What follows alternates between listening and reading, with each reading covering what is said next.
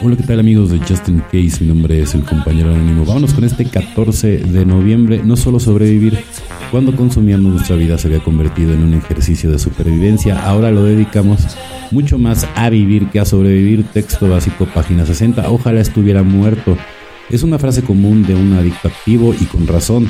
Lo único que podíamos esperar era seguir con la misma y triste existencia. Nuestro apego en la vida era, en el mejor de los casos, endeble.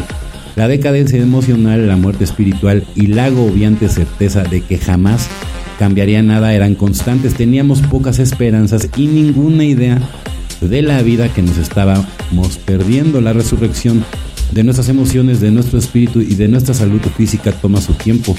Cuanta más experiencia adquirimos en vivir en lugar de limitarnos a existir, mejor comprendemos lo valiosa y maravillosa que puede ser la vida viajar, jugar con los niños, hacer el amor, expandir nuestros horizontes intelectuales, establecer relaciones, se cuentan entre las infinitas actividades que dicen estoy vivo, descubramos muchas cosas que apreciar y estemos agradecidos por tener una segunda oportunidad. Si hubiéramos muerto durante la adicción activa, nos habríamos privado amargamente de todos estos placeres de la vida. Cada día damos gracias a un poder más grande que nosotros por otro día limpios de otro día de vida. Solo por hoy estoy agradecido de estar vivo. Hoy haré algo para celebrarlo. Evidentemente no hay que darle gracias al único y verdadero que en mi caso es Dios. Intuición e inspiración. Le pedimos a Dios inspiración, una idea intuitiva o una decisión.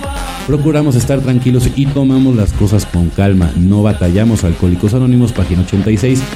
Yo invierto mi tiempo en lo que verdaderamente amo. El paso 11 es una disciplina que me permite estar unido con mi poder superior, recordándome que con la ayuda de Dios, la intuición y la inspiración son posibles. La práctica de este paso conduce al amor propio, un esfuerzo constante para mejorar mi contacto consciente con un poder superior sutilmente.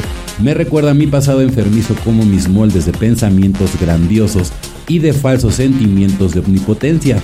Pedir la fortaleza para cumplir con la voluntad de Dios para conmigo me hace darme cuenta de mi impotencia, la humildad y el amor propio sano son compatibles, un resultado directo de la práctica del paso 11. Es muy importante la humildad. Matar el ego y cómo en el eterno presente. No hay otra manera de matar el ego más que en el eterno presente. ¿Sale? Y mucha humildad, ¿no? O ponchar el ego no es la única manera, ¿no? Porque si no, entonces no puedes avanzar en el camino espiritual. Así es sencillo, ¿no? Bueno, compañeros y compañeras de Justin Case, mi nombre es el compañero anónimo. Sé que tengo un excelente día, tarde, noche, dependiendo del horario que me escuchen.